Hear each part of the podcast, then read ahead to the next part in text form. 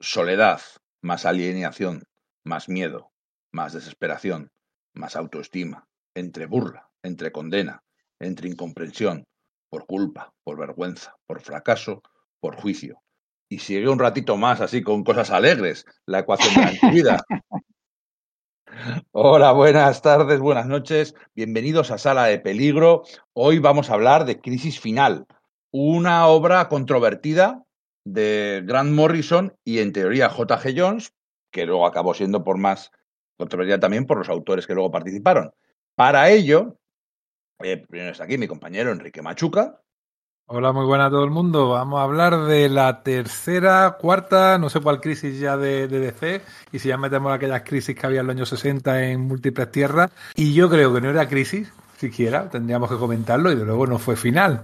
O sea, se las prometían muy felices y, decían cosas que luego no, se cumplían. Además, marca una época en la DC de Didio que yo creo que mm, casi es un punto de inflexión en la decadencia que llegó a tener DC en la segunda parte del mandato de Didio, después de unos años que la verdad que nos dieron una serie y unos eventos bastante buenos, pero esta crisis final yo creo que marca un momento bajo de DC.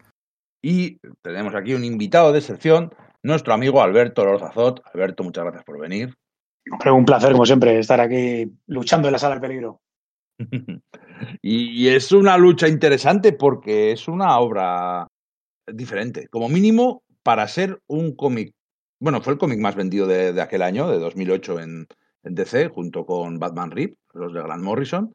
Pero para ser una obra con vocación mainstream, es bastante oscura y diferente. Es un rollo oscura, me refiero no solo por la oscuridad que impregna la obra, sino porque no se abre como un libro abierto, por decirlo así, para el lector. No es amable con el lector. Eso creo que quizás sea lo que más tengamos que comentar. En cualquier caso, yo soy Íñigo Rodríguez, esto es Sala de Peligro y, a diferencia de Batman, esperamos que sobreviváis a la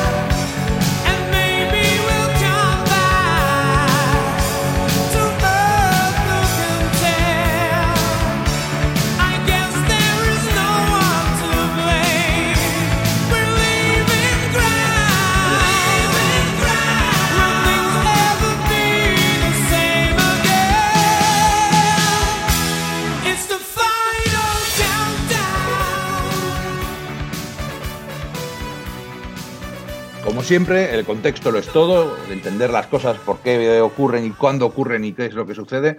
Eh, nos situamos en 2008, en la, en la DC de, de, Dan Didio, ya en el reinado de Dan Didio, porque muchas veces toda la primera crisis de infinita de Geoff Jones y todo lo que está ocurriendo, aquellas sinergias que se montaron, yo casi creo que fueron muchas veces un poquitín más a pesar de Dan Didio que a favor, que, que por Dan Didio, porque ya estaban muchas empezadas cuando él llega.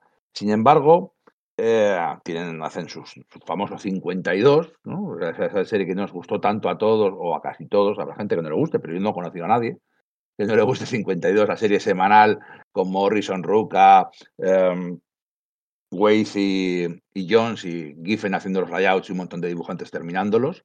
Y fue una, una serie muy especial y creyeron poder repetirlo, creyeron poder seguir tener esas sinergias entre las series que funcionaran de una forma, de otra, eh, hicieron una secuela, una cuenta atrás a la crisis final, que yo, os voy a ser sincero, yo no, eso no me lo he releído. ¿eh?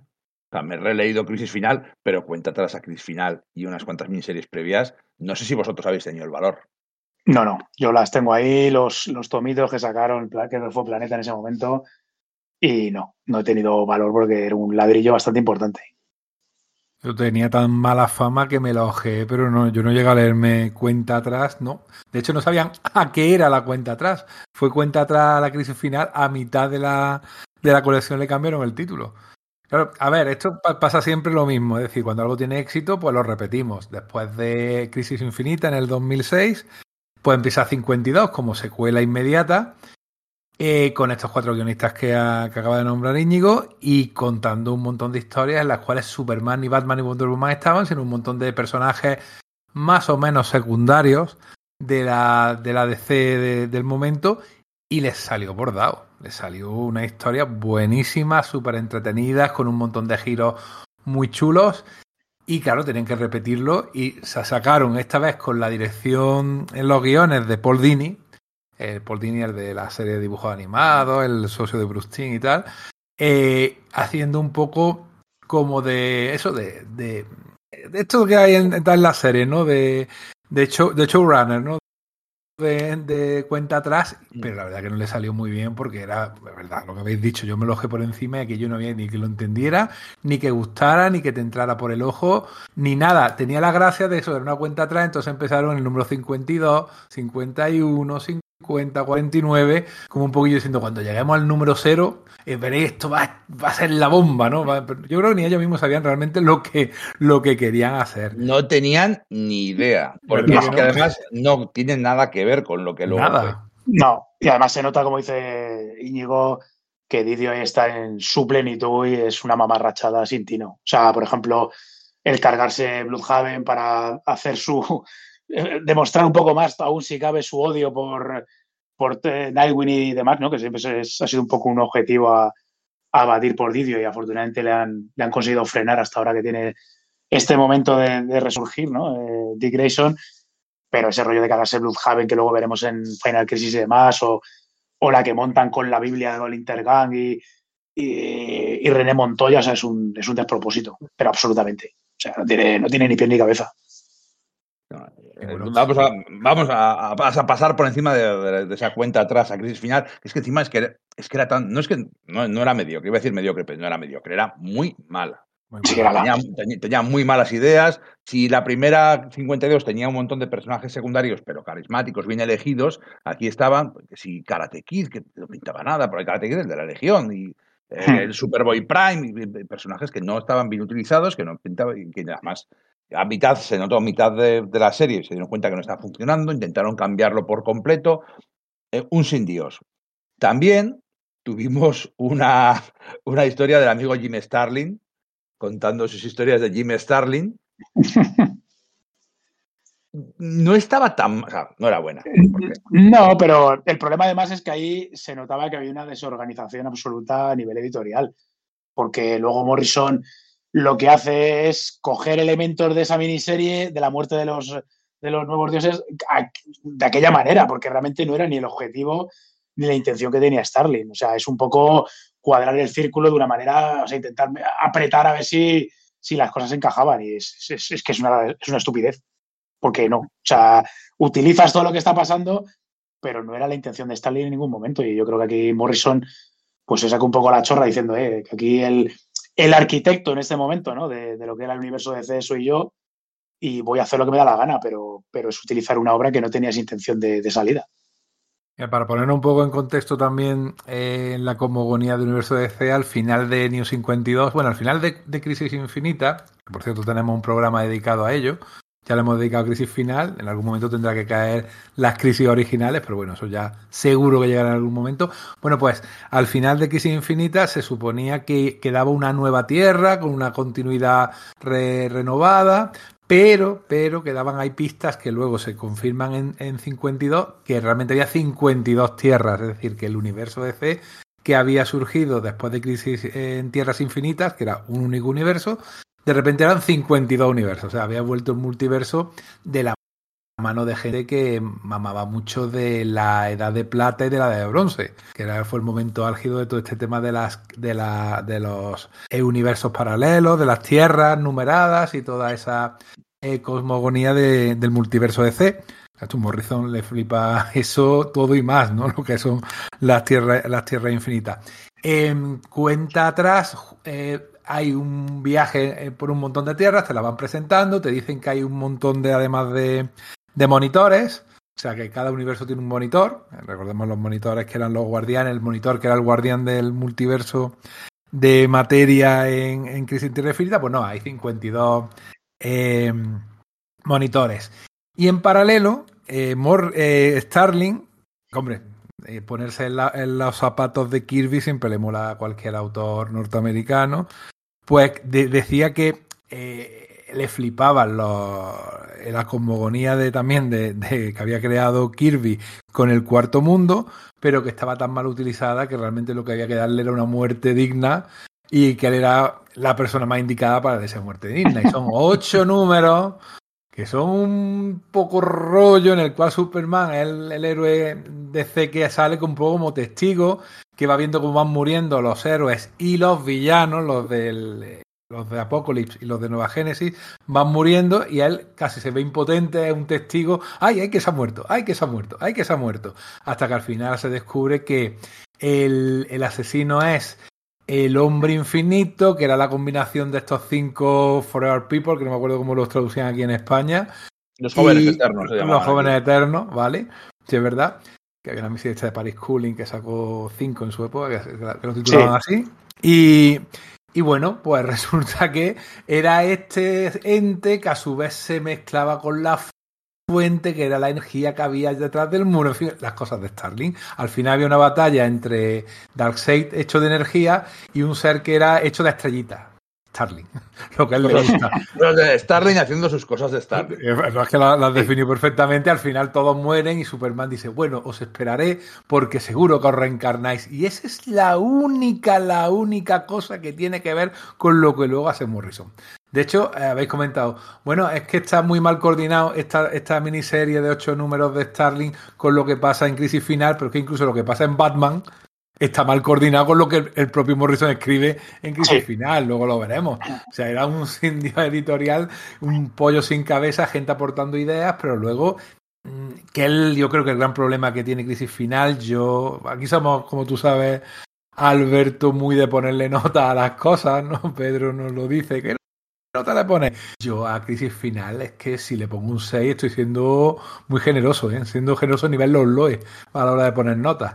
Es que es una, es una pena porque, mm. porque la serie no empieza tan mal, pero luego entre el baile de dibujante, que ya hablaremos, sí. y, y, y, que el final es apresurado y, y caótico. O sea, el, el, inicio, siendo Morrison dentro de cabe, es comprensible, pero luego ya eso yo creo que va cuesta abajo sin frenos, porque luego ya es un, un sin Dios lo que te están contando y cómo y la resolución es un poco, bueno, un poco cogida por los pelos ya, ¿no? El concepto de Deus es máquina se te queda pequeño para, para, para definir el final que tiene. Por, por, definirlo bien, Crisis Final eh, fue una miniserie de siete números, en teoría de Grant Morrison y J.G. Jones.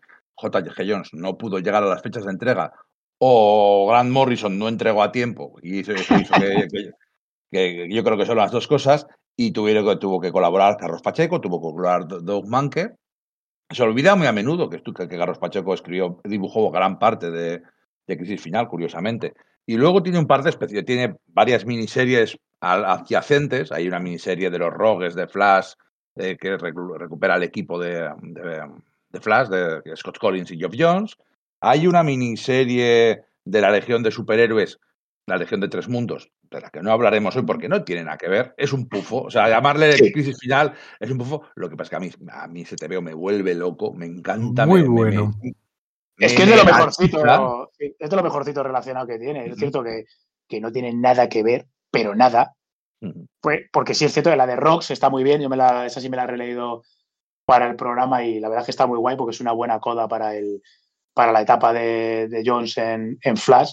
Están muy bien pilladas los personajes y, y, y tiene hasta sentido, el, aunque sea un poco de pasada en relación con Crisis Final, pero es cierto que la Legión de Tres Mundos, pese a lo guay que está, es un, vamos, o sea, es como ponerle Batman a cualquier producto de DC, ¿no? Simplemente para vender. Sí. De hecho, lo único que tiene que ver es que eh, supuestamente Superman eh, eh, usa una máquina de Brainiac para este final tan extraño. O sea, lo de Deus máquina es cierto. Hay una máquina rara que mm, tú piensas algo y se cumple, ya está. es, que es la, la, God Machine, ¿no? En, inglés además es algo casi literal porque es la God Machine. O sea, que es. vamos, no, no, no, se partieron mucho la cabeza, de luego. luego había varios especiales. Había un especial de Rey llamado Requiem por el personaje. Por supuesto, vamos a ir a full spoilers, ¿no? Entonces, en el número uno el detective marciano John Jones es asesinado, porque esto es importante, esto es serio. Y Requiem era pues un poco el número de su funeral y los personajes eh, pues, en su, hablando sobre él y todo ese tipo de cosas. Eh, había una miniserie llamada Revelations de Greg Ruca y Philip Tan. Que es horrible, horrible. Por, desgracia me la he releído. Es horrible. Mira, que me gusta Greg Ruca, pero ¿qué hace, qué hace aquí? Claro, pero porque aquí te enlaza con la mierda que hace, que también es de Ruca, que es un mierdón, que es todo lo de lo que hemos hablado antes de la cuenta atrás de New 52, cuando pones a René Montoya de Question y te inventas todo esto con Intergan de, en vez de ser, como era en su origen, de ser una, una especie de mafia tecnificada relacionada con, con Darcy y demás, aquí te inventas un rollo de que es una Biblia del crimen y una especie como de, de organización orientada con una especie de intenciones religiosas malvadas que, es, un, que es, un, despropósito de, principio a fin. Y es que estas Revelations, claro, coges a Question y lo metes como una especie de, avatar que lucha contra el mal representado por este por esta intergang es, que es, que es un absurdo, todo. O sea, de principio a fin. Y mira que le ha hecho de, usar, si el dibujo de Philip Tan es un poco regular. Eso, el dibujo ya es. El dibujo es tremendamente malo. Philip, Philip Tan te mata lo que sea. Es que si, siempre hablamos de, que el, dibujante es el que de verdad te cuenta la historia. el guionista la escribe, pero el que te la está contando a ti es el dibujante. Y hay pocos dibujantes de cómics peor, peores que Philip Tan. O sea, todavía es un es muy malo, es que es muy malo. Y mira que el hecho de que use la religión como hilo conductor en esta miniserie Revelation, que tiene que ver efectivamente con esa Biblia del crimen que ya había aparecido anteriormente en 52, tiene cierta relación con lo que pasa en Crisis Final, que es una obra muy religiosa. Es una obra del apocalipsis, pero el apocalipsis cristiano, ¿eh? el de San Juan, tiene un montón de detallitos que ahí es la, la, lucha entre bien y el mal, ganan los malos, porque hay que recordar que, en el apocalipsis al principio ganan los malos. ¿eh? O sea, la historia es como cualquier historia eh, contada con eh, parámetros de Hollywood. Siempre tienen que empezar ganando los malos para que luego ganen los buenos. Pues exactamente la misma, porque los escritores de Antiguo Testamento y del Nuevo Testamento sabían escribir muy bien, ¿eh? Y ya utilizaban su estructura entre actos los tíos de manera magnífica. Y, aquí, pues, van a aparecer esos elementos religiosos, hombre, que tienen que ver el hecho de que sean los nuevos dioses, que se supone que han muerto, pero por ejemplo, Orión, que es el origen de, la historia, es que aparece el cadáver de Orión. ¿eh? Muerto en un callejón y claro, es una cosa súper que hayan matado a un dios, no saben cómo ha muerto, parece que es un disparo de bala, que bala ha podido matar a, un nuevo dios, cuando Orión había muerto de otra manera en la miniserie de Starling. Sí, la habíamos, visto, morir. Ya, ya, sé lo que. Y apareció luego como fantasma para un poco enfrentarse con su padre, pero bueno, desapareció y, y su padre le decía, Orión, en fin, una cosa así muy, muy patética. Y dices tú, bueno, pues ya está, ya acabas de invalidar todos los ocho números de Starling. O sea que eso ya no tiene nada que ver y, viene de la nada. Claro, que además esto te lo engancha también porque la caída de, vamos, aparece también Darcy cayendo a través de, de los diferentes planos del, del universo y del tiempo y el espacio. Y claro, es que se supone que tampoco tiene que ver con la de Starling, que es que en el conflicto con Orión, Orión lo ha dejado o lo ha malherido de tal manera que, por eso pierde su forma mortal de alguna manera y tiene que reencarnarse. Y se reencarna, pero no, ni siquiera es algo que aparezca aquí en la crisis final, sino es algo que ya Morrison te lo trae arrastrando desde sus eh, siete soldados de la victoria. Sí. Que claro, que, es, remontarte a una historia un poco que ya de por sí es otra historia de Morrison, que mola, pero que es bastante inconexa en sí misma es muy. Es, yo creo que el Siete Soldados de la Victoria es muy buena, pero es muy marciana. Claro, es que es, es, un poco... es para, para, los acólitos de la iglesia de Morrison. Sí, es una pena porque luego tiene un, equipo artístico que es, de track, o sea, es, increíble. Sí, ya, ya en, aquel momento, por, por poner el contexto, una de las, uno de los sitios soldados de la victoria era Mr. Miracle, pero no, no Scott Free, sino el. el Silo, Silo, Silo Norman. El Norman, Silo Norman, no me salía el nombre. Y ahí salían a los, los, los dioses malvados de Apocalipsis como miembros de la mafia, como señores mafiosos y. Lord, y claro, en el club Darkseid, que es el que, el que luego veremos al principio de, de la crisis final también. Esto es interesante porque Morrison había creado una especie de Morrison verso dentro del universo DC, donde Sí. sus series se interconectaban. Había detalles de All Star Superman que luego aparecían en Los Hitos de la Victoria, que luego aparecían alguno que otro en Batman, que también aparecían en aquí en Crisis Final y que luego aparecieron en Multiverso. Incluso algún detalle de aquella eh, tres números que hizo de JLA eh, ya en el siglo XX. Que los ultramarines, aquellos que salían, también había el dios, el sol este que, o el comedor Sí, de soles que te sí. aparecía. O sea, él iba metiendo su semillita y, y creaba su propio, eso, su propio universo dentro del universo DC. Aquí llegan a aparecer aquellos ultramarines. Aquello fue un experimento Hmm. de Morrison que le gusta. La verdad que hay que reconocer que por- como mínimo Morrison tiene huevos. Y intenta hacer, no, tiene, intenta hacer cosas diferentes. Sí, sí, luego. Él, él- decía, bueno, en aquel momento cuando salió aquella miniserie, estaba, era cuando estaban más pegando, pegando más fuerte los cómics descomprimidos, la narrativa de para contar una pequeña anécdota, tirarse seis números. Y él dijo, pues yo, yo voy a hacer un cómic súper comprimido, que todo vaya a toda hostia, que esos tres números sean el equivalente de una serie de 12, pero todo a la vez. Y, y encima tenía dibujante a, a McGuinness, que no es un buen narrador, es bonito, pero no es un buen narrador, y fue, una, fue un experimento fallido. Oye, pero lo intentaba, porque Sí, sí. pero, pero no había que Dios que lo entendiera, pero el intento estaba ahí. Claro, es Y- que se supone que, que Morrison quería hacer una, ya no la crisis final, sino quería hacer la hostia en verso, que era las hipercrisis. O sea, quería hacer algo que era súper gordísimo. Y evidentemente supongo que le dirían que no, porque no había manera de coordinarlo. Y es lo que comenta Enrique, que muchos de esos elementos, al no poder meterlo en un proyecto tan gordo como eran estas hipercrisis, pues luego distribuyó un poco en el All Star Superman, lo metió un poco en, en Batman, lo metió un poco en los Excesos de la Victoria y lo fue, fue dejando sus cagaditas pues, para crear este, este teórico entorno común que, que se supone que quiere culminar con esta crisis final, lo que le sale pues de aquella manera. Es que, lo- por, por retomar un poquitín lo que estaba diciendo, lo que compone la crisis final realmente son siete números, que no son siete números, son nueve números. Son los siete números, nueve números, no, perdón, once. Son los siete números de crisis final. Hay dos especiales, Resist y Submit, que, Sí. que- que cuentan historias secundarias de personajes, bueno, secundarias terciarias de personajes que tienen apenas unas pocas viñetas o páginas en la historia principal, expande eso y cuenta y expande ciertos aspectos que no tiene tiempo de, de- vamos, de lo, que, de la- lo que ocurre, que lo que ocurre es muy gordo, porque el mundo es conquistado, y, y en, esas- esos, en esos dos especiales se permite mostrar en detenimiento cómo es la vida en ese mundo conquistado por Darkseid. Y luego ahí están los dos especiales de Superman Beyond, esos sí que estaban dibujados enteramente por Doc Manke, y en parte eran en 3D, porque ya puestos a hacer experimentos, pues eh, cada cómic venía. Bueno, yo tengo, tengo la versión americana, yo lo compré en la grapa americana y ahí venía cada uno con, sus con su gafita, cada uno de sus números de Superman Beyond, para verlo en 3D. Yo no sé cómo, cómo lo tenéis vosotros, estos, estos tebeos. La versión española, la de, la de Planeta, que traía en uno de los números, en el número 8, creo que era el que traía eh, las gafas, aunque parte de la historia ya se había publicado en el 7.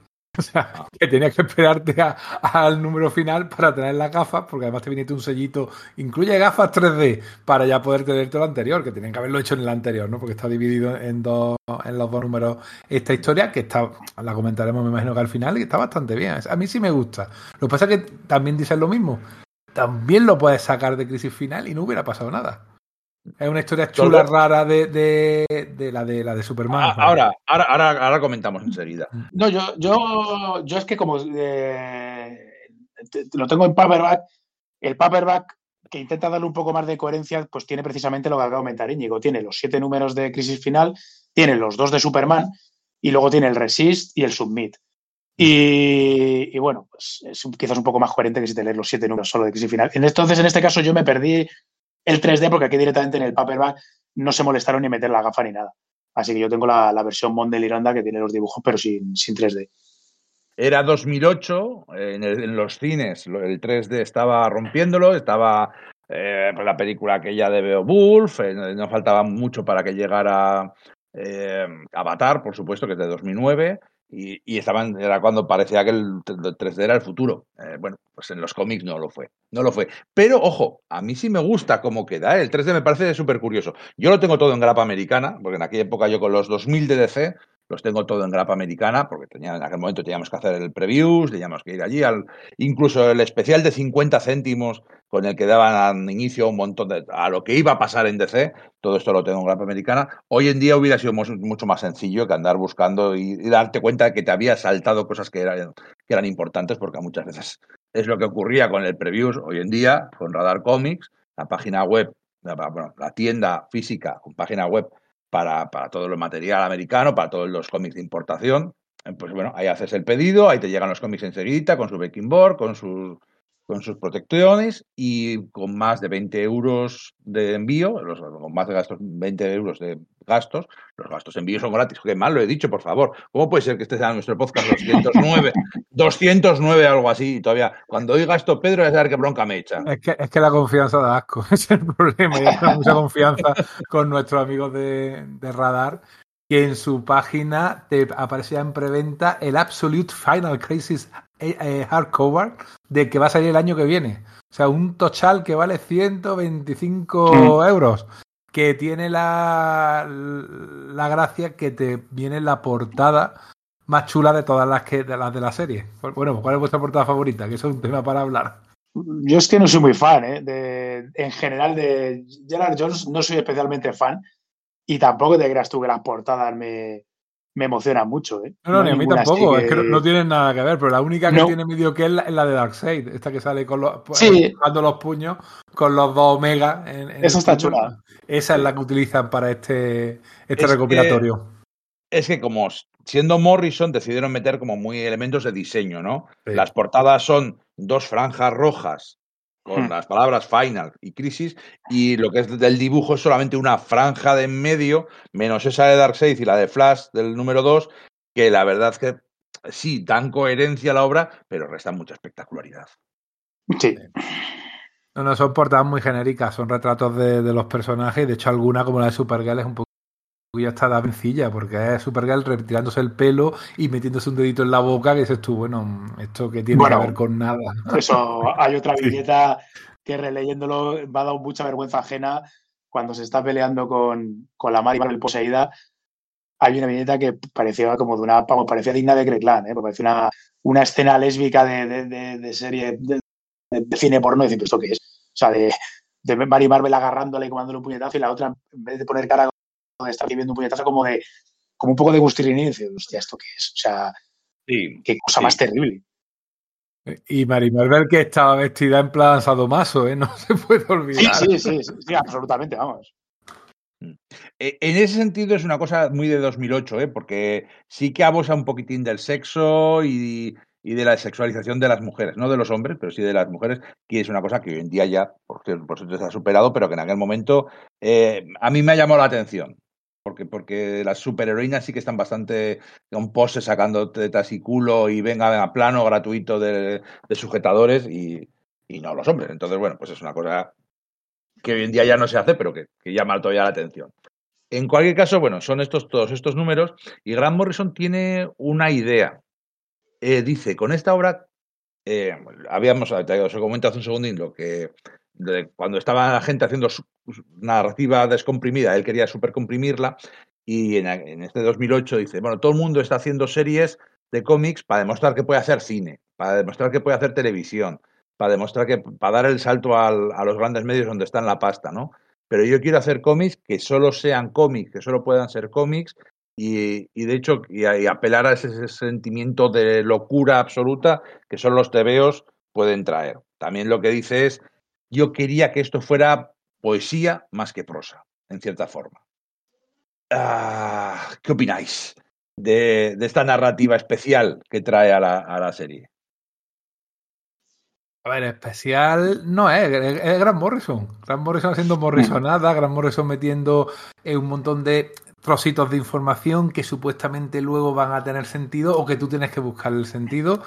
Pero es que los tres primeros números son un sin Dios de líneas argumentales que se supone que te tienen que llevar a algo, pero realmente no sabes a qué te llevan. Por un lado tienes la muerte, eh, este culto de Libra, este es un personaje que había aparecido una única vez mm. en un número de los años 70 creado por Way de la Liga de la Justicia, que era un tío que, como era Libra, pues resulta que te cogía la mitad de los poderes de cada superhéroe, pero se transformaba luego en un ser tan poderoso que trascendía la humanidad y se perdía en el espacio. Era una cosa también muy, muy de mucha droga por ahí, muy de Starling, por cierto. Esa idea de fundirte con el universo porque el poder que llevas es tan grande que eres incapaz de dominarlo y en fin, una cosa muy rollo. Ese personaje nadie más le metió mano. Y llega Morrison, que se acordaría de él, lo buscaría en un handbook o lo que sea, y lo resucita para que cree una especie de culto religioso eh, alrededor de la segunda venida de Darkseid, algo, algo así. Y coge a todos los villanos y los convence de una manera u otra, pues como buena religión, dan prometiéndole cosas prometiéndole que van a derrotar a sus enemigos, prometiéndole que van a conseguir esos villanos lo que, eh, lo que siempre han deseado y que los superhéroes le han impedido y que gracias a Darkseid lo conseguirá. Te digo que los elementos religiosos están ahí, esa religión del mal, el hecho de que haya dioses que mueran, que haya una especie de eso, de apocalipsis que ganan en principio los malos, que luego hay algunas personas que resucitan, porque resucita por ejemplo Barry Allen, que aparece en cierto momento, y aquí en esta serie resucita había muerto en la, crisis original y resucita en esta tercera crisis, o cuarta, depende cómo lo, lo, tomes en cuenta. Pero es que, fíjate, en, el, en la edición española te aparecen unos resúmenes de, de, lo que ha pasado anteriormente, mm, que se agradecen porque la verdad es que son tantas cosas que no lo sabes. Mira, os voy a leer el número 3, lo que había pasado en los tres números anteriores, en los dos anteriores.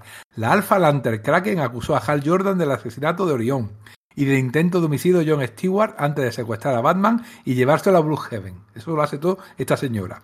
Allí Dan Turpin, que era un personaje creado por Kirby, que era de los niños estos repartidores de periódicos, no, no recuerdo mal, ¿no? Descubrió que los dioses de Apocalipsis se habían escondido en huéspedes humanos y que pretendían resucitar a Darkseid. O sea, todos todo menos Darkseid se habían metido en huéspedes humanos. Mientras en Metrópolis, Clayface voló por los aires Daily Planet y en Tokio, Mr. Milagro reclutó a un grupo de héroes locales. Por su parte, Wally West y Jay Garry asistieron atónicos al regreso de Barry Allen. Es que te cansa. Hay pecha de cosas, que un montón de cosas han pasado en los números anteriores. Vale, esto es el número 3. Cuando te lees el número 4, de repente te dice, la ecuación de la antivida se ha difundido en forma de virus informático. ¿Y tú, pero qué ha pasado aquí? O sea, de repente. es, el final, es el final del claro, pero nada te conducía a esto realmente. Es decir, que de repente la antivida, que es siempre el gran objetivo de Darkseid, ¿no? Que ya más o menos se había establecido porque Kirby no llegaba a explicarlo, ¿no? Al final se supone que era eh, subyugar la voluntad de la gente, o sea, convertirte en el dictador supremo porque todo el mundo se convertirá en gente sin voluntad y el que, el que detente la ecuación pues se transforma en el dueño de la voluntad de todos los seres. Pero que te lo hagan de esta manera, metiéndolo todo como un virus informático eh, por los ordenadores, los móviles y las televisiones. Dices tú, ¡ay! ¡Qué cosa más poco mística, ¿no? Es hija de su época. En aquel momento, más o menos por aquella época, eh, Stephen King había hecho una novela, no, me acuerdo cómo se llama, Cell puede ser, en el que una especie de virus zombie se trasladaba por todas las pantallas. Todo el que estaba mirando un móvil o una pantalla en aquel momento se volvía se volvía loco y se volvía un monstruo. Quizá era, estaban llegando las redes sociales y todos estábamos conectados ya por fin y, era un miedo de la época. A, mí me llama la atención que el cómic empieza, empieza siendo ambicioso, remitiendo a, a 2001 porque empieza, hablas de la religión, empieza con el contacto de Dios que cambia al hombre. Sale Antro, el, el, chico, cavernícola, que es un personaje clásico de DC, se pues supone que es el primer Homo sapiens, según sí. Y, el contacto con Dios no es el monolito, sino que es Metrón de los nuevos dioses, que le da el conocimiento, le da el fuego, como a Prometeo, o sea, y se enfrenta con Vandal Savage ya en aquella época. Entonces, eh, ¿tiene algo que ver con la historia? No. No, o sea, luego quieres, quieres desmentir un par de cosas para decir que sí, pero simplemente yo voy a hacer aquí algo, una odisea acabar que todo el tiempo y toda la historia de DC eso es muy kirviano, ¿eh? Lo de... Sí. es un, eh, es, un, poco un guiño también en las crisis en tierras infinitas, porque Antro también es uno de los personajes que aparece en el primer número de las crisis en tierras infinitas. Solo que ahí tiene un poco más sentido porque al final es un poco un recorrido por la historia. Aquí realmente está más de pegote. Como decís, luego intenta Morrison usarlo en un par de sitios más para justificar la, su presencia en el primer número, pero es todo igual que el uso que tiene Kamandi, pero al final es un poco una, sea, es una tontería, porque realmente es un pegote que no viene a cuento. O sea, no, no tiene más utilidad que, hacer un guiño de, mira, mira, cómo conozco a este personaje o, cómo esto viene de, del origen nombre, ¿no? Pero no tiene, no tiene más, más repercusión. Entonces, bueno, pues sí que es cierto que la historia empieza con el asesinato de, de, Orión y cómo empiezan a investigarlo. hay ideas muy chulas que si te paras a pensarlas mucho no, no, se sostienen. Como hay un deicidio, hay que los Green Lantern Corps dicen vamos a, a cerrar el precinto, cerrar el perímetro y es cerrar todo el planeta. Bueno, yo qué sé, o sea, un deicidio, pues no sé, ya se han muerto muchos bichos súper tochos en la Tierra otras veces, ¿no? Y no habéis montado este pollo, pero bueno, pero el concepto está, está, está curioso, pero sí que es cierto que empiezan a pasar tantas cosas, te mete una a ese grupo de super japoneses que son eh, superhéroes pop, no son ni superhéroes, son famosos, con poderes y con pintas raras que pues bueno, es eso que Morrison queriendo hablar sobre las modas y como las celebridades. Es un grupo de J-pop realmente. Sí. Y, pero, pero ¿de verdad habla de las celebridades y de cómo son los nuestros nuevos dioses?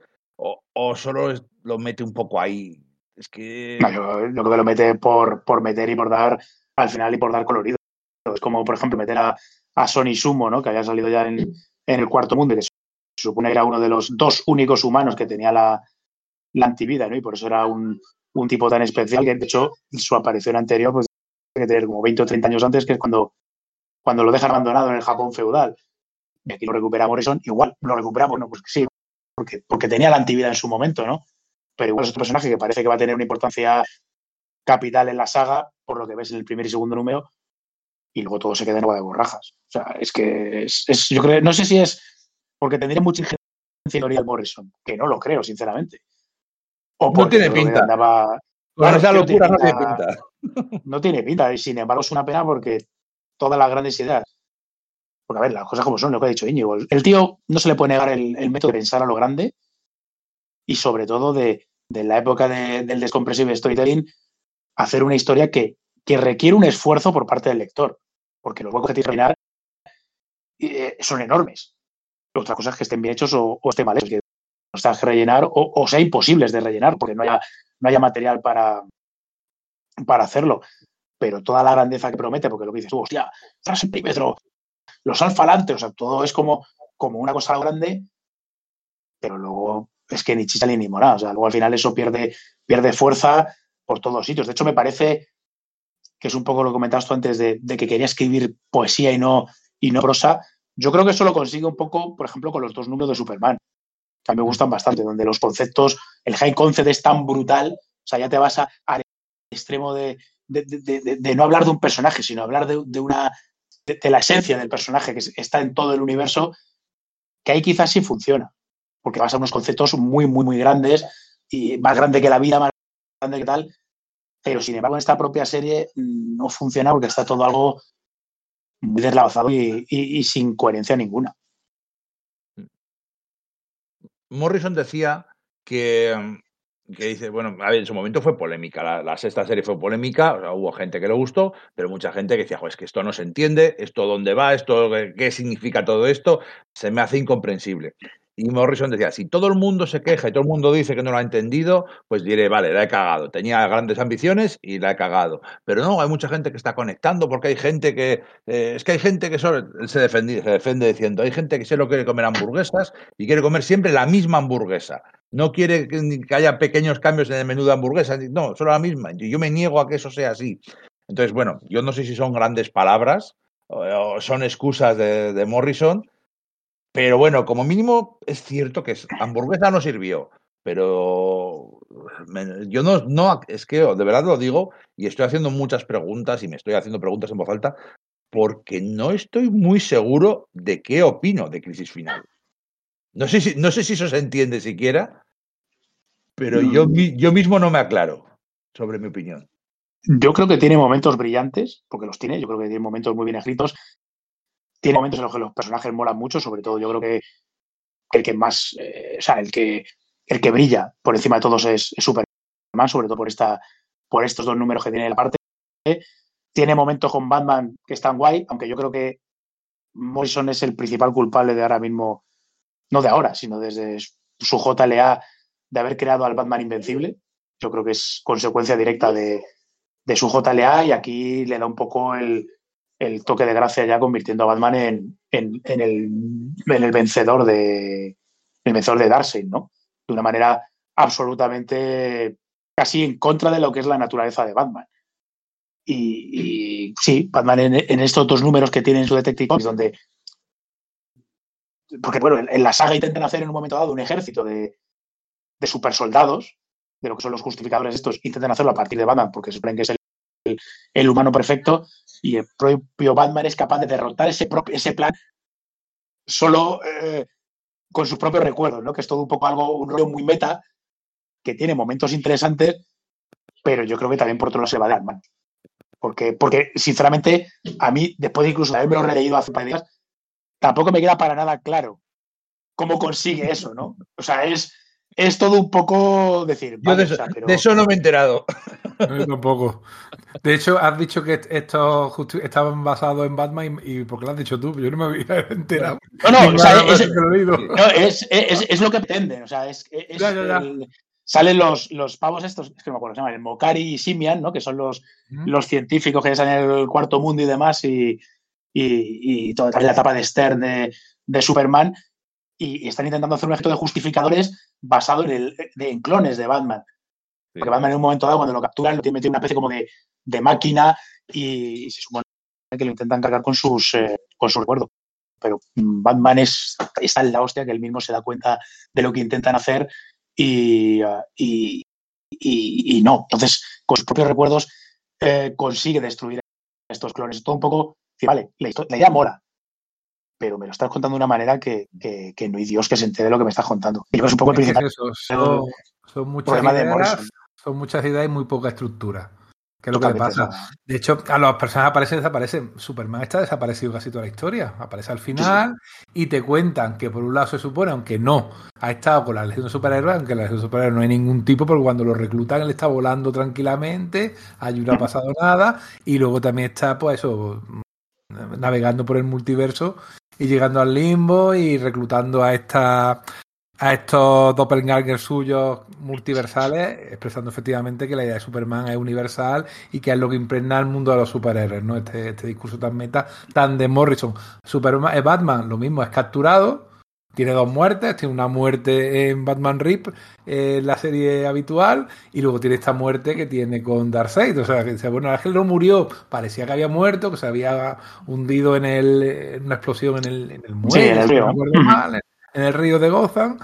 Y, y, luego no, aparece otra vez como si no hubiera pasado nada y vuelve a morir. Pero es que Wonder Woman tiene una pelilla así y luego la ves transformada con esa máscara de jabalí, además con la espalda que te lo muestra con latigazos y con, sí, sí, con sí. las otras furias femeninas que son también Catwoman, Harley Quinn, no me acuerdo quién bueno, más, que, que, y Barda, y, montada, Giganta, giganta, giganta. Montada sí, en, en sabuesos de guerra gigantes claro. y ya está. Y no hace nada, nada más que estar allí con la máscara soltando tonterías de Darkseid. O sea, realmente los personajes principales de la Trinidad la, la borra durante casi lo, toda la serie. Y, y, aparte, tanto lo de Wonder Woman, como lo que comentabais antes de la ecuación de la antivida, lo resuelve de una manera, para mi gusto, muy, muy zafia.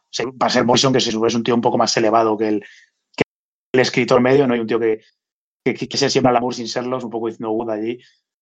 Eh, el tío lo hace de una manera súper vasta y súper cutre, porque, por ejemplo, el tema de, de la actividad lo, lo, lo, circula con, con Internet, ¿no? A través de, de, Oráculo que la caga, pero que luego, eh, para quitarte en medio a la mitad de los superhéroes, se supone que infecta con el, un virus.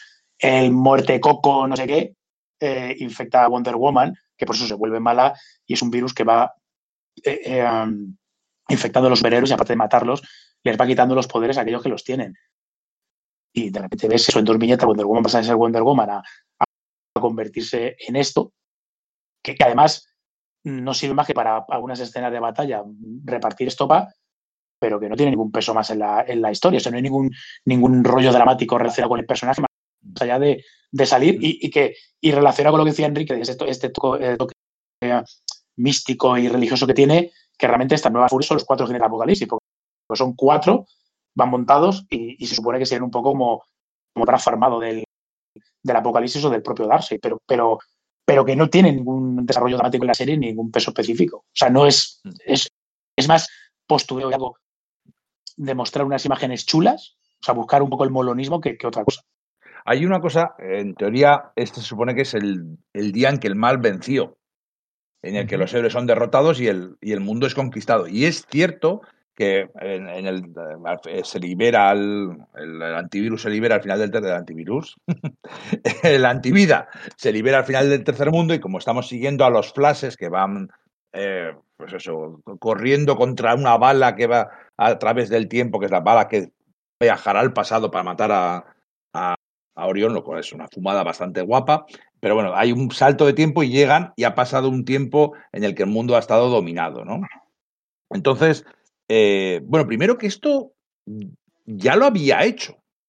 Morrison ya nos había mostrado un mundo dominado por Darkseid y Apocalypse durante mucho tiempo en su Liga de la Justicia, en Rock of Ages. Eh, se ha traducido de varias formas. La Roca de la Eternidad, no la, los tiempos Camp, no sé cómo, tiene varias traducciones la saga Rock of Ages, en el que, bueno, pues que también eh, Batman estaba dominado por, estaba prisionero de Darkseid, el mundo está todo controlado por la antivida, por Dark, ahí aparecía la frase Dark Seices, y bueno, lo que pasa es que era parte de la saga. Y entonces yo creo que aquello hizo su versión beta y esto era, bueno, ahora voy a hacerlo más a lo grande, entrando más en detalle, contándonos un mundo sin esperanza, sin voluntad, un mundo en el que, bueno, pues no hay ningún tipo de, ilusión, ni de luz, ni de posibilidad. Y hay un detalle que a mí sí que me gusta, que es efectivamente, falta la Trinidad, Falta la Liga de la Justicia porque ha muerto John, Hal está en el... Wally está persiguiendo por ahí al otro a Barry y a, la, la bala, Hal está prisionero y sin la Liga de la Justicia, sin esos héroes tan poderosos, vemos la típica reunión de héroes, que suele ser un momento muy épico, ¿no? Cuando salen 50 o 100 superhéroes todos juntos, preparados para hacer una gran batalla, y se les suele invitar siempre con un, un plano picado, mirando hacia arriba y tal. Pero aquí se les ve con un contrapicado desde arriba y solo son unos pardillos que están ahí con sus trajes y dices, es que van a perder. Y, eso, hay gente que se quejaba y dice, no, pero es que esto está totalmente buscado. Son los héroes secundarios, son los héroes terciarios que, sí que nos gustan, son los miembros de la JSA, de los titanes, son todo así, pero sin esos van a perder y efectivamente pierden. Entonces, eh, bueno, pues eh, yo creo que sí que transmite de una forma muy visceral la sensación de desesperación. Tiene, tiene parte de historia de zombies, ¿no? De, hay unos pocos, unos pocos, bueno, tiene mucho de historia de zombies, más mm. sofisticado, pero que es eso mismo, están intentando sobrevivir en un mundo en el que todos están, y cuando te pillan, te dominan, te ponen un casco, te hacen, si no has caído entre la antivida, caes enseguida y te unes contra, contra ellos, ¿no? Eh, le pasa a Green Arrow, que tiene un momento muy épico de quedarse a defender el fuerte para que puedan escapar los demás y luego está dominado. Y, bueno, es la relación de Green Arrow y Dina está bastante guay. Pero bueno, tira mucho de la, parte central de la historia es una historia de zombies, de algunos humanos intentando resistir, los de la gente de Checkmate, que estaba en la serie de Greg Ruka, que bueno, a mí me gustaba mucho aquella serie, por cierto, no sé si... Sí, está guay. Mm. entretenida. Pero bueno, es esa, intentan montar una resistencia, intentan, pues liberamos a los OMAX antiguos que había de la crisis infinita para que nos ayuden en esta pelea, eh, vamos a luchar a Bloodhaven, bueno, pues hasta Black Adam, unos cuantos de los héroes de, moda por aquella época, y hay peleas y peleas, pero bueno, como al final, bueno, lo importante es que llegue Superman y Batman para salvarnos la papeleta, ¿no? Hay que esperar eso, ¿no? De hecho, lo que has dicho de zombies es así, que hasta el número este, no recuerdo si es Submit o Resist, no sé cuál de los dos es, en el que Rayo Negro eh, rescata a la familia o ayuda a la familia del hombre tatuado, que se supone que va a ser importante para lo que luego pasa, que realmente luego dice, ¿es tan importante? Bueno, juega un poco con esta idea que tiene Grant Morrison de los, de los sellos, los símbolos, los sigilos. De hecho, se supone que si te dibujas en la cara un símbolo, que es el símbolo que tiene Metron en su, en su máscara, resistes a la ecuación antivida. O sea, eso es muy de Morrison. Si haces un dibujo de Jack Kirby, puedes con el fascismo. Efectivamente. Mira, la explica perfectamente. Y esa historia de esa familia que intenta sobrevivir es The Walking Dead. Es que es cualquier historia apocalíptica de, de, zombies eh, hecha con estos superhéroes, que estaba también el ambiente, ¿no? Vemos como al fin y al cabo Morrison, aunque siempre intenta ir tres pasos por encima, luego absorbe todo lo que hay alrededor en, cultura popular. El tío tiene un radar magnífico y sabe coger la esencia de todo lo que hay en el momento e intentar, por lo menos lo intenta, muchas veces le sale bien, darle un giro más allá para hacer algo nuevo. Y aquí también lo intenta, la verdad. Sí, lo, lo, es una pena... va, a tener más tela porque es que en paralelo eh, Alan Moore sacó el Black Dossier que también tenía páginas en 3D y el mm. significado era el mismo. En lo de los mundos trascendentes al 2D del papel o al 3D de nuestra existencia, esas dimensiones superiores.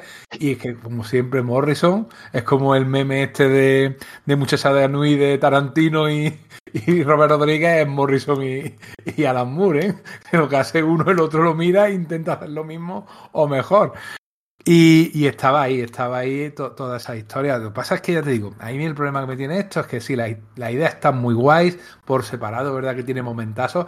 Esa escena en la que aparece Barry Allen diciendo corre y, y, esa versión remozada del corredor negro, que es que hay que ver los huevazos que también tiene Jack Kirby, ¿eh? que después de crear a un surfista de plata, me crea a un, a un esquiador negro. A un esquiador que es la muerte con una armadura medieval. Es que ahí, ahí, no triunfó el rey. O sea, que dijo, me coloco en estela plateada, me coloco en el surfista de plata, voy a poner a un negro en esquí, pero en esquí sí con los palos de esquiar y con una armadura medieval pero una armadura medieval con la idea de, un niño de una armadura medieval y una, cosa, la verdad que yo entiendo que no es de las Aquí lo remoza JG Jones y está muy chulo, ¿eh? la verdad que me gusta mucho ese corredor negro. Y, esa escena de todos corriendo y el otro detrás, que para el corredor negro, es que está, la idea es tan buena, o sea, que el corredor negro le echa a los mayores velocistas del universo DC, le echa una carrera.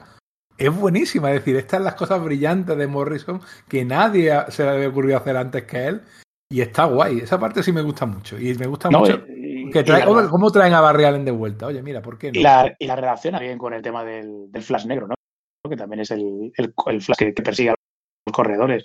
Pero luego lo que dices tú, por ejemplo, con el tema del hombre tatuado, que el concepto mola, ese rollo de, me, ha, transmitido antes de caer Rayo Negro la, la, forma del circuito que nos protege y demás, y que es una idea que puede haber molado, porque, por ejemplo, en los primeros números vemos como, como Shiloh Norman y como eh, Sony Sumo llevan ese símbolo en la cara también, el símbolo de Metron, pero luego igual, luego ya, o sea, es una idea que queda totalmente, eh, se olvida, o sea, nadie se acuerda de ella, nadie lo utiliza y queda totalmente en el olvido.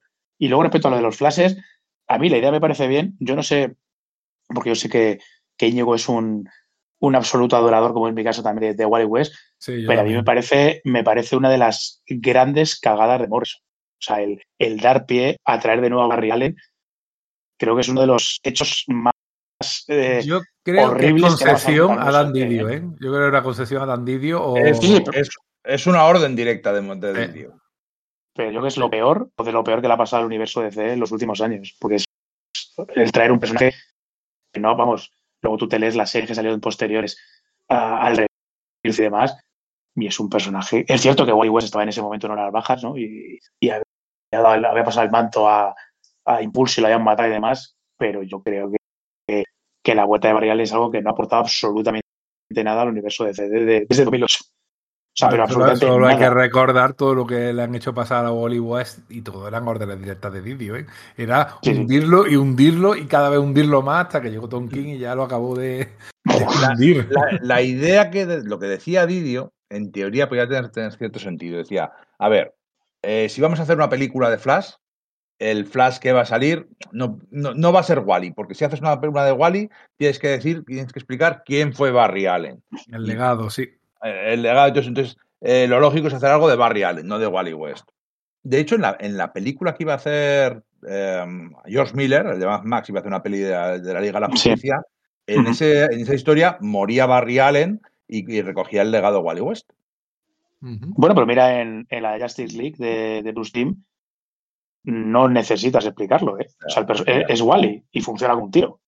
o sea, no, Tienes, no tienes por qué hacerlo también. O sea, yo entiendo el punto de vista. Es, bueno, pues es una manera de ahorrarte explicar el trasfondo y todo lo que tú quieras. Pero a mí me parece una de las grandísimas cagadas de DC, porque ahora, estás arrastrando un lastre de cojones. Hicieron la, hicieron la serie de televisión de, de Flash con Barry Allen y lo que hicieron fue saquearlos, bueno, no saquear, adaptar los cómics de White y de John. Totalmente, totalmente, sí, sí. Sí. Mm. O sea, no puedes decir saquear el, el lore de, de Wally, porque bueno, el de Wally ya es heredado de Barry mucho, pero todo el desarrollo, la fuerza de la velocidad y tantas otras cosas, y versiones son de cómics de Wally West, no de Incluso, Barry la, Allen. incluso la personalidad. Sí, la de persona, Wally. exactamente. Sí, sí. Hombre, totalmente.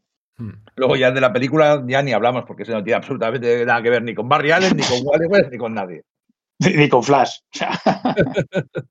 Ni con Flash, por desgracia.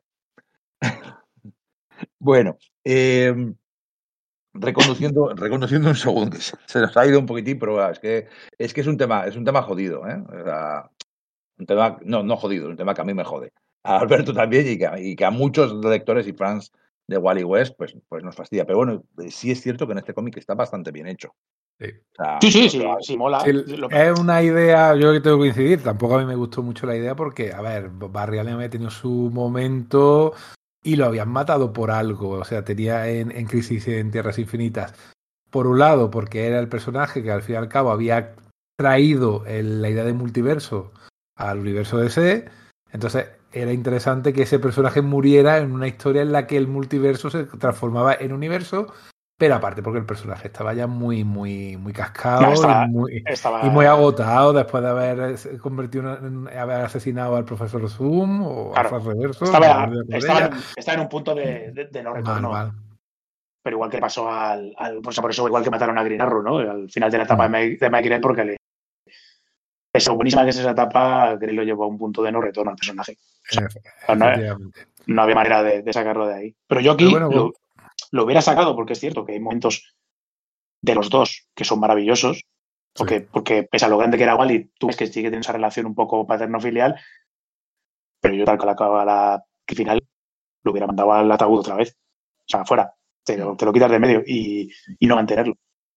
De hecho, de hecho la- lo la- dicen, lo dicen, ¿es, es- es- es- es Barry o ha viajado en el tiempo? No, no, es, es Ujú. Barry. Porque el propio, el propio lector, yo creo que estaban respondiendo a lo que el propio lector diría, no, no, esto lo han cogido en un, en un momento y Claro. lo volverán a, a traer. Mm. Hay, Ah, de hecho, la prueba de que Barry Allen era un personaje es que era bastante aburrido y era bastante poco interesante.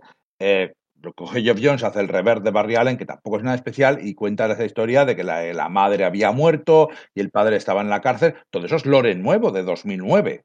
No Sí. es una cosa histórica del personaje. Y luego, como he dicho, "Joder, es que el único interesante que pasa que hay con Barry Allen, por eso sale en la serie de televisión y en la película.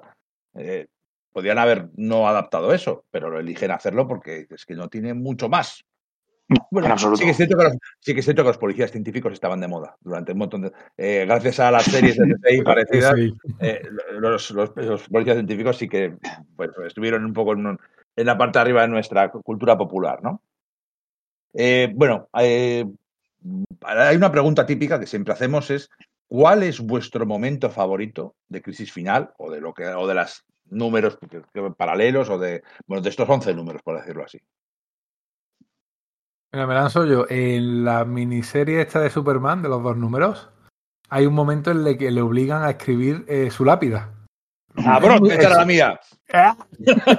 que es un momento muy jodido, es decir, a- asumir la mortalidad incluso para Superman, que es un personaje al fin y al cabo inmortal en el sentido más profundo de- del término, como creación literaria, eh, que es, y escribe lo de continuará. A mí eso me parece, vamos, que yo quiero que me lo pongan a mí en la mía.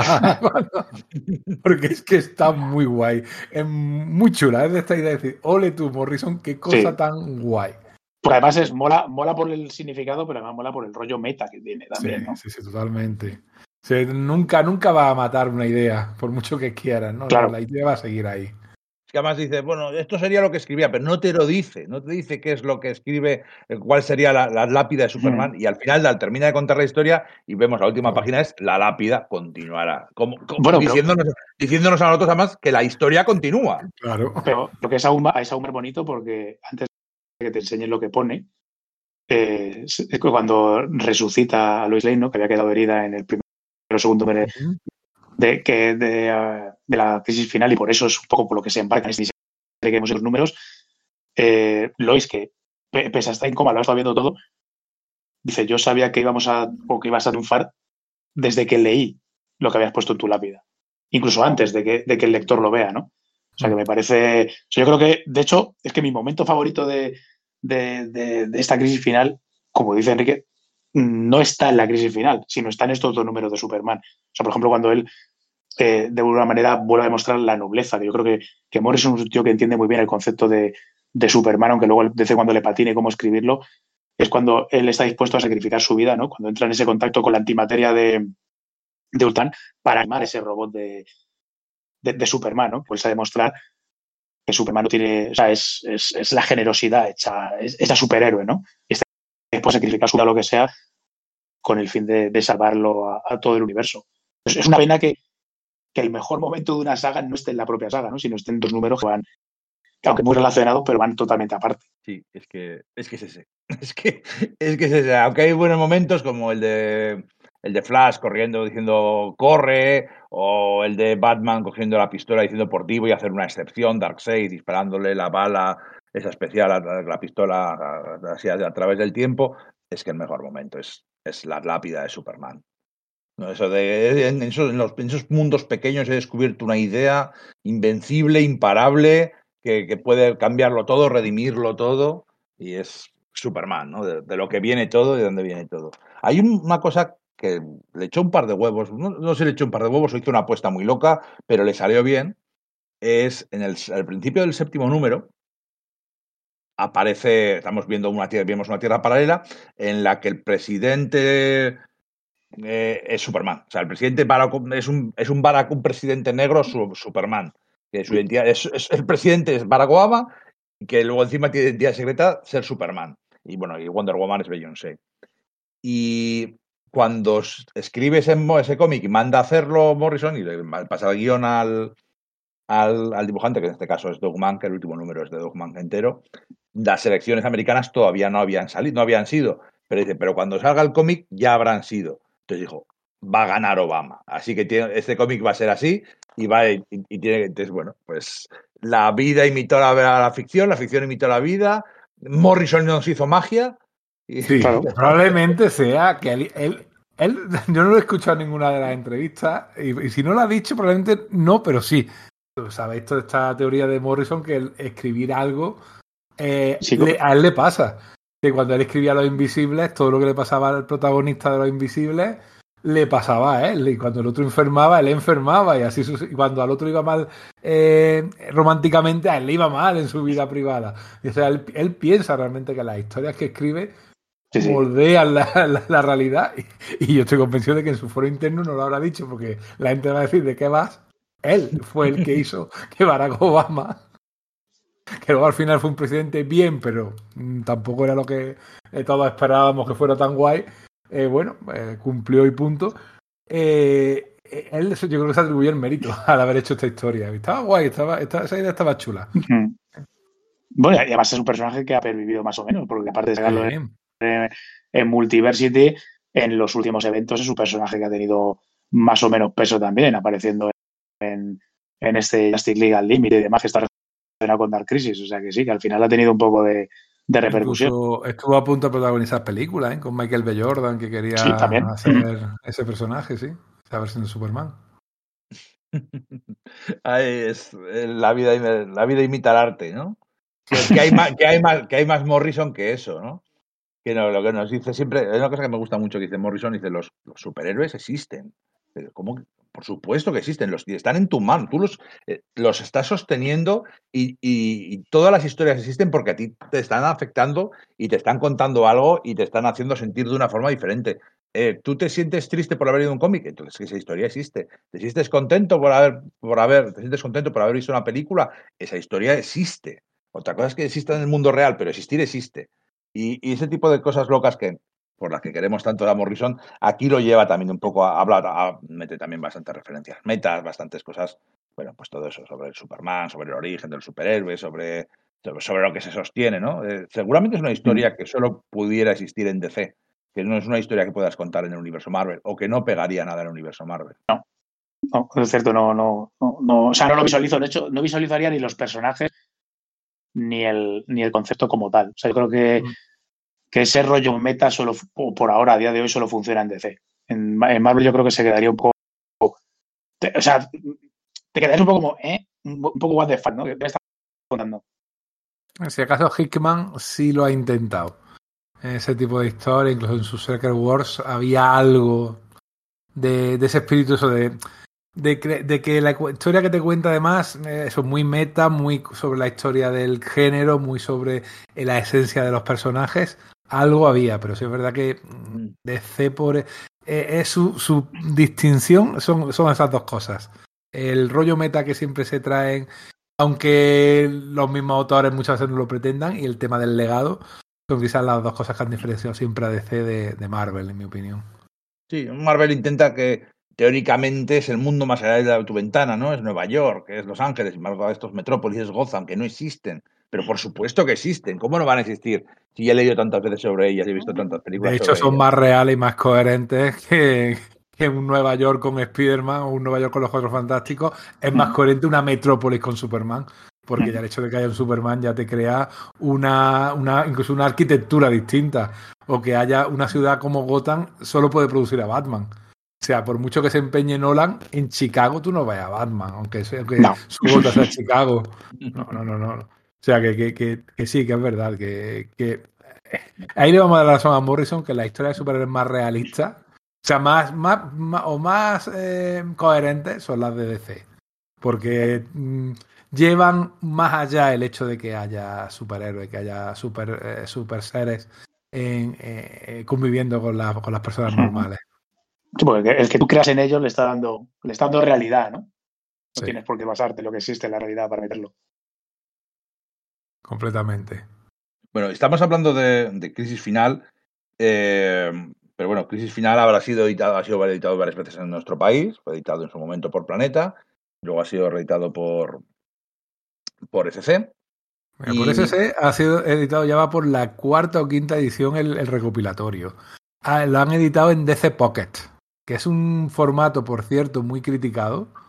Pero oye, tiene su público y está muy bien que exista ese tipo de formato para un lector que a lo mejor no se puede permitir un TPB, un tomaco que vale 40 pavos, sino aunque sea más pequeñito, oye, yo agradezco un montón a las bibliotecas Marvel originales de, Forum poder leer cronológicamente eh, la, historia de los Juegos Fantásticos, la historia de los Vengadores, pues está bien.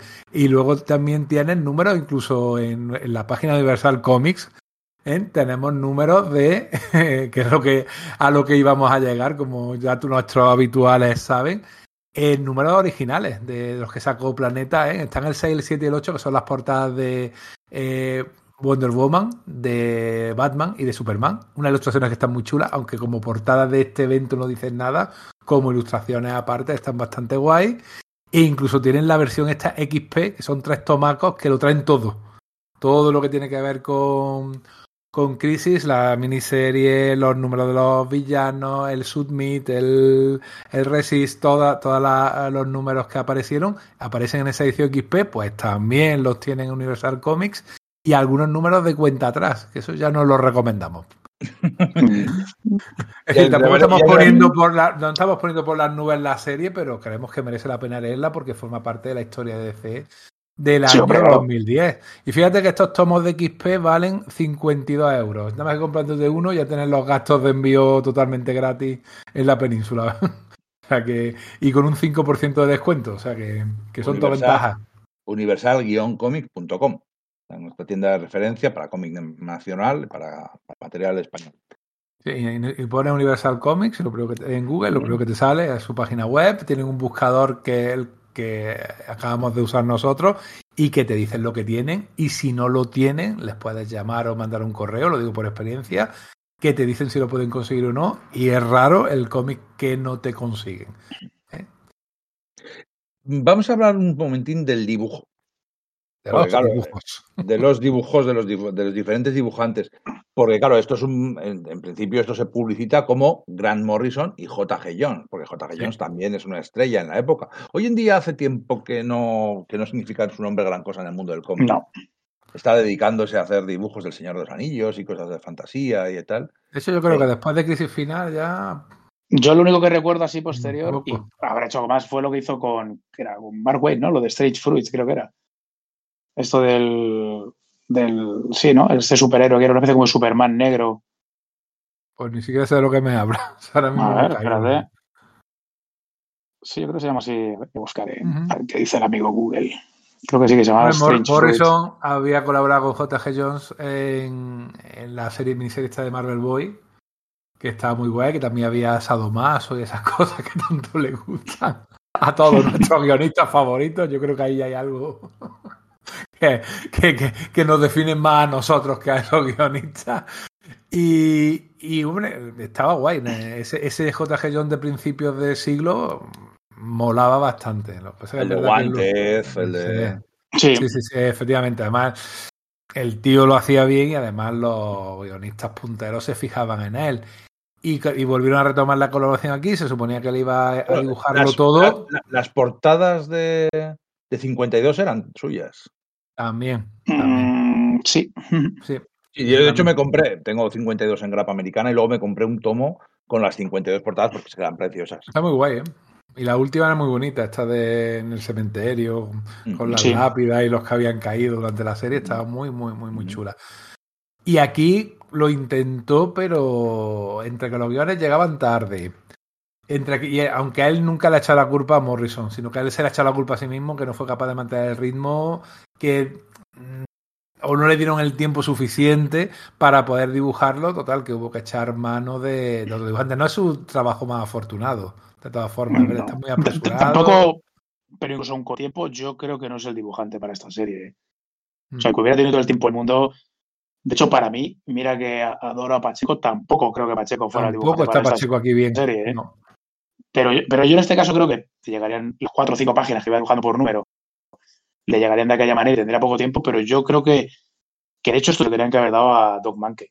Sí, Para mí, el a mí es un tío que me gusta mucho y además aquí que está tintado por, por Alamy en muchos de los sitios, yo creo que es el, él y Gleason son los entintadores que mejor le van, porque ahora lo, lo último que está sacando Manke no me gusta, me gusta no le, no le entintan adecuadamente, o a lo mejor ha cambiado un poco su estilo, pero yo creo que él. esta. No, está muy raro. Yo el último que he leído que es el Bundle of Wool, este, veo Sí. bastante raro uno. El dibujo, yo creo que si esto lo llega a dibujar de principio a fin Mank, yo creo que hubiera sido, vamos, ta- absolutamente diferente, porque luego lo vemos en, en los números que, que él dibuja, de, o los trozos que dibuja de la serie, o sobre todo en su- sus dos números de Superman. Yo creo que es un dibujante que consigue capturar la, la locura de Morrison, ¿no? Que te crees los viajes entre dimensiones, te crees eh, que arriba es abajo y izquierda es derecha. O sea, cuando está, por ejemplo, representando el mundo de los de los, eh, de los monitores o, o tal. Además tiene ese rollo de, de ser capaz de representar tanto la grandeza de Superman, ¿no? Cuando dibuja ese, ese rollo va súper musculado, enorme, una figura muy icónica, pero también es capaz de dibujar lo asqueroso, ¿no? Lo, o sea, el, que el, el el- insultarte, exactamente, el terror con el que funciona muy bien y, y, y representarte lo que es desagradable y, y que te tiene que dar grima. Entonces yo, yo personalmente creo que es el dibujante correcto para, para la serie principal. Sí, Yo estoy totalmente de acuerdo. Incluso el propio J.G. Jones en una entrevista dijo eso. Si esto tenía que haberlo dibujado de principio a fin Doc Manke, yo creo que hubiera sido mejor decisión. Él mismo lo reconoce. Y Carlos Pacheco no está muy bien en esto, porque además No. mm, cambia. eh, yo, a ver, nada de Pero, lo que ver, hacía Pacheco estaba improvisado. Es, eh. es- es- es Pacheco y hay muchas páginas que dices, oh, mira, qué sabiduría al narrar, pero es, es más superheroico convencional.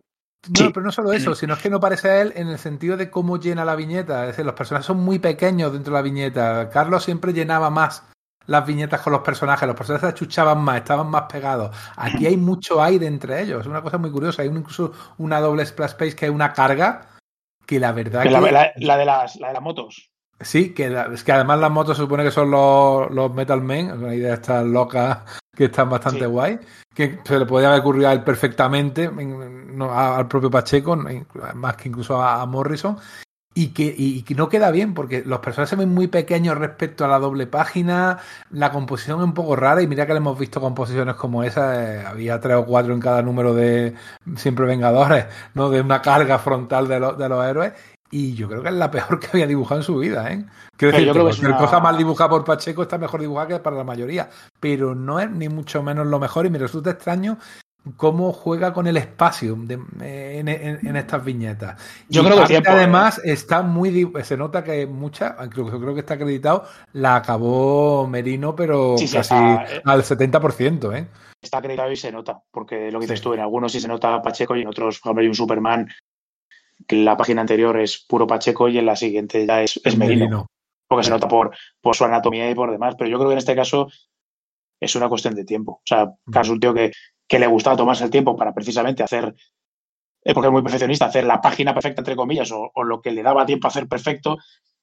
Y yo creo que aquí va con el tiempo pega el culo. Entonces era, bueno, pues hago soluciones un poco de compromiso, por ejemplo, que la escena es muy chula, como está, como contada, la que crece Íñigo de, de Canelo Negro y, y, Grinaro, ¿no? Cuando, cuando él se queda para defender el fuerte y ella se despide desde el transportador, que da un beso al, a, la, a la pantalla de cristal del transportador, que está, que está muy guay, ¿no?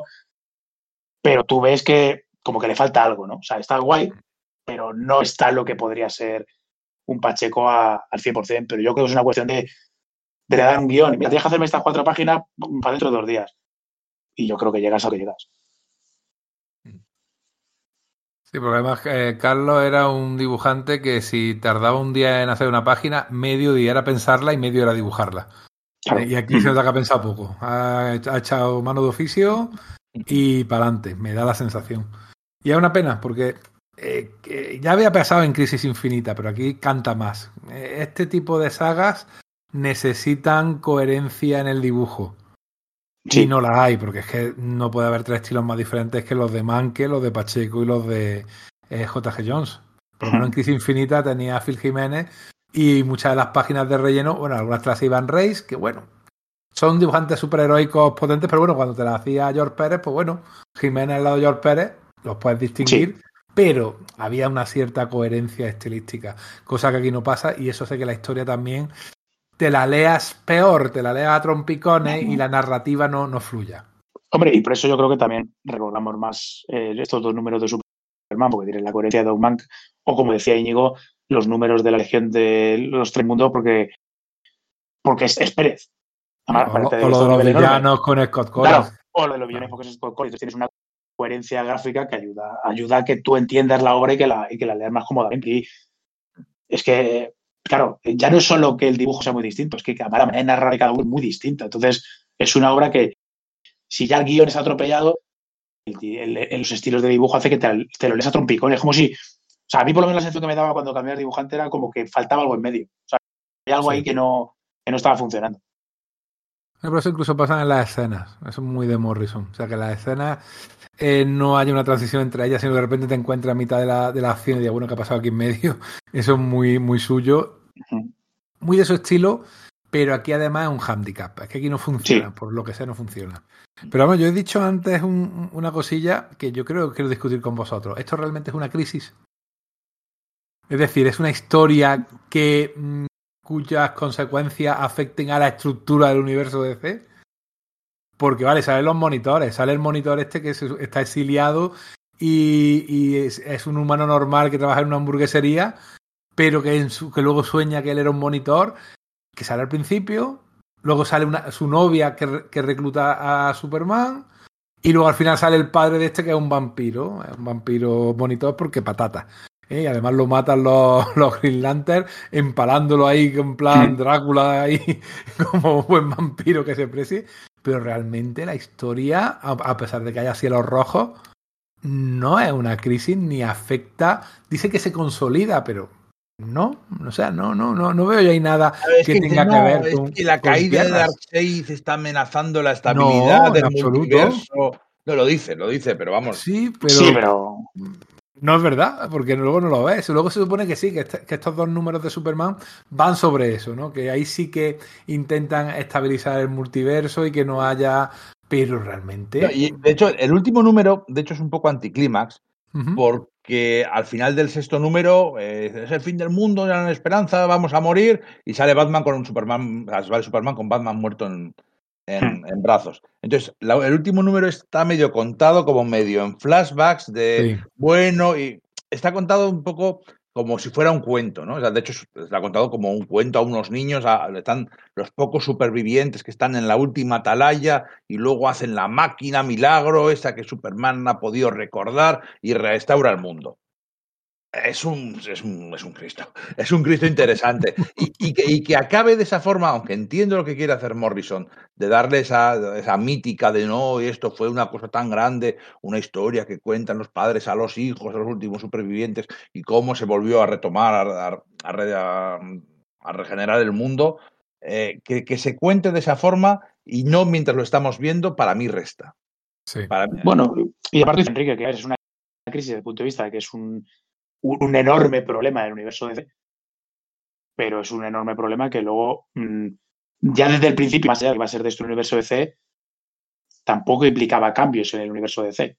O sea, tú ya en, evidentemente, en Crisis Infinitas ya lo ves de salida, en la, en la anterior crisis también ves que, que, lo que está haciendo Superboy Prime va a tener una repercusión en aquí, pero aquí más allá de que, de que Darcy va a dominar el universo, no ves ni, ni posibles consecuencias al principio y cuando acaba tampoco hay consecuencias. O sea, más allá de que Batman ha muerto o ha desaparecido y va a volver, pero, pero no hay, no hay, no hay nada. Nada ha cambiado a efectos prácticos. No ha habido. De, hecho, mueren, mm, mueren también Hawkman, Hawkwoman y Aquaman y ni te enteras. No. Sí, y, y, te da igual. O sea, que, y luego salen eh, posteriormente enseguida. Luego, en, en, el día más, en la noche más oscura, ahí sí que mueren de verdad Hawkman y Hawkwoman. O Hawkwoman era, de hecho, pero bueno. Eh, pasan la muerte de John, bueno, también se desharía, pero bueno, eso, eso, eso ya y, hablan de que, y hablan de que hay un nuevo Aquaman, porque el Aquaman anterior creo que también estaba muy quemado, y se supone que viene de otro universo paralelo, pero llega a la Tierra, como para decir, venga, un Aquaman nuevo, pero eso no se acuerda nadie. O sea, es un barullo que no, que no lleva a ningún lado, la verdad. y además, y sobre todo. Que, Crisis Infinita era una secuela de Crisis en Tierras Infinitas, con los mismos personajes y los supervivientes. Aquí no hay nada no. de eso. No. No, porque dices, bueno, pues mete otra vez al Prime o mete. No, no, no, no. ni siquiera.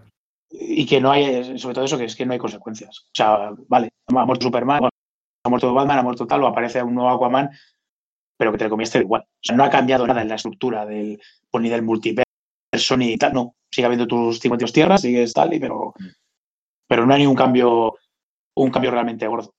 Pero es cierto que en las sagas que han venido después, eh, los cambios eh, porque te los cuentan de palabra, porque tampoco ves, o sea, realmente después de las tierras infinitas, donde sí lo veías de una manera palpable lo que había pasado, es que el resto de crisis de, de DC posteriores te cuentan lo que ha pasado o ha dejado de pasar o de repente ahora todo tiene sentido, como en estas de la crisis, ¿no? Que ahora es el omnitiempo, el hipertiempo, el según le van ahora, que todo existe. O sea, es el, la vara de DC, ¿no? Pero eso viene de convergencia, que es además un, un, evento de mierda, pero oye, por lo menos tuvo esa consecuencia. Es decir, todo, todo lo que habéis visto desde el año 38, todo vale. Claro. Pero, pero que y, después de la crisis es eso, todo vale y, todo, y cualquier número, por pequeño que sea, puede existir, pero que te lo están contando. Es decir, tú te el cómic y vale, mucha hostia, mucha batalla y tal, pero no hay nada. O sea, te lo tienes que creer porque te lo están contando y porque te están diciendo que es lo que ha sucedido. Yo las Dark Crisis estas, es que no. Es que... Es que Williamson me, parece la nada, la sosed absoluta.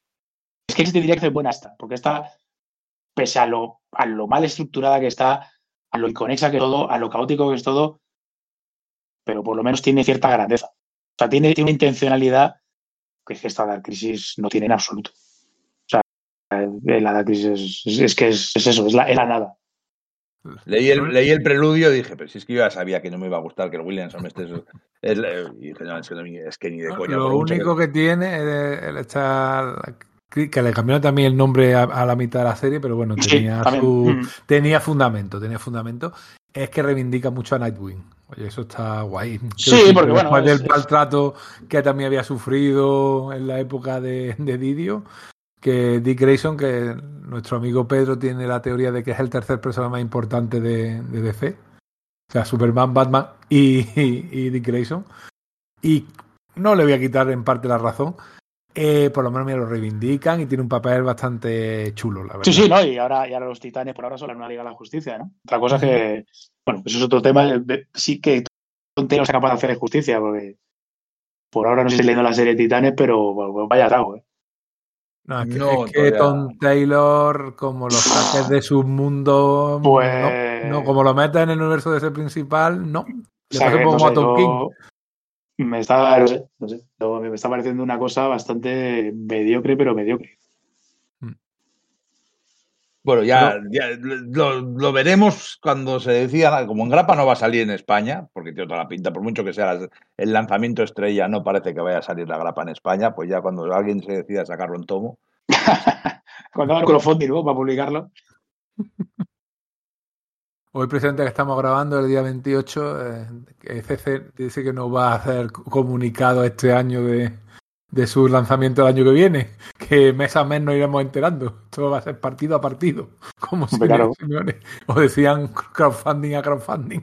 Hay que sorprender, hay que sorprender. claro que sí. Pero bueno, ya veremos. DC, eh, DC es, es, es, es, una cosa rara en, en, sus TVOs y es una cosa rara, siempre lo ha sido en la publicación en, en España. Y en España. Sí. Desde que dejó cinco de publicarlo. Y bueno, nosotros mismos lo vemos y lo seguimos haciendo porque esto lo hacemos porque nos gusta DC y nos gustan mucho sus historias, pero nosotros mismos lo notamos en las descargas. Cuando hablamos de DC siempre tenemos menos descargas que cuando hablamos de Marvel, lo cual no nos va a, a, cambiar que, lo, que estamos hablando siempre de los que nos apetece, ¿no? Independientemente de qué, de qué editorial, pero es verdad que España tiene una relación complicada con DC y la va a seguir teniendo, me temo, a ver lo que pasa en el futuro. Pero bueno, hay historias chulas que con momentos buenos como esta, por ejemplo, que, que merecen mucho la pena. Yo, yo, solo puedo dar un consejo a los lectores de o amantes de DC en España y es que aprendáis inglés. Sí.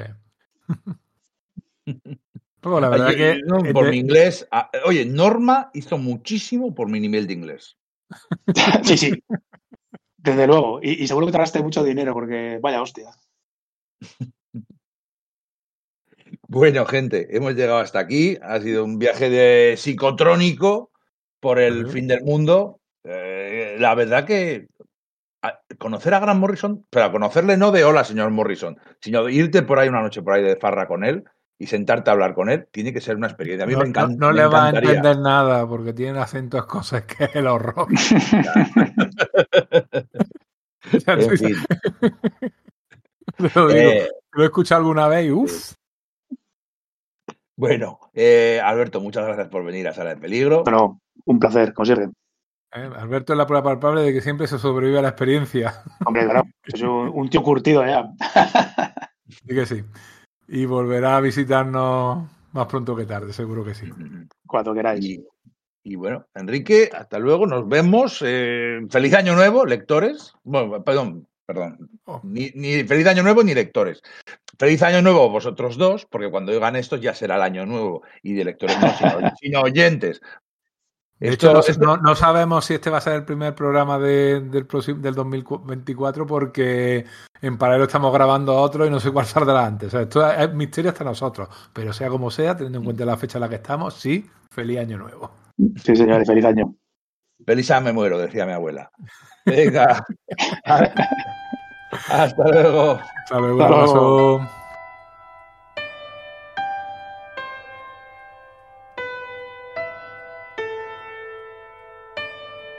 When I was a young boy, my father took me into the city to see a marching band. He said, Son, when you grow up, would you be the savior of the broken, the beaten, and the damned?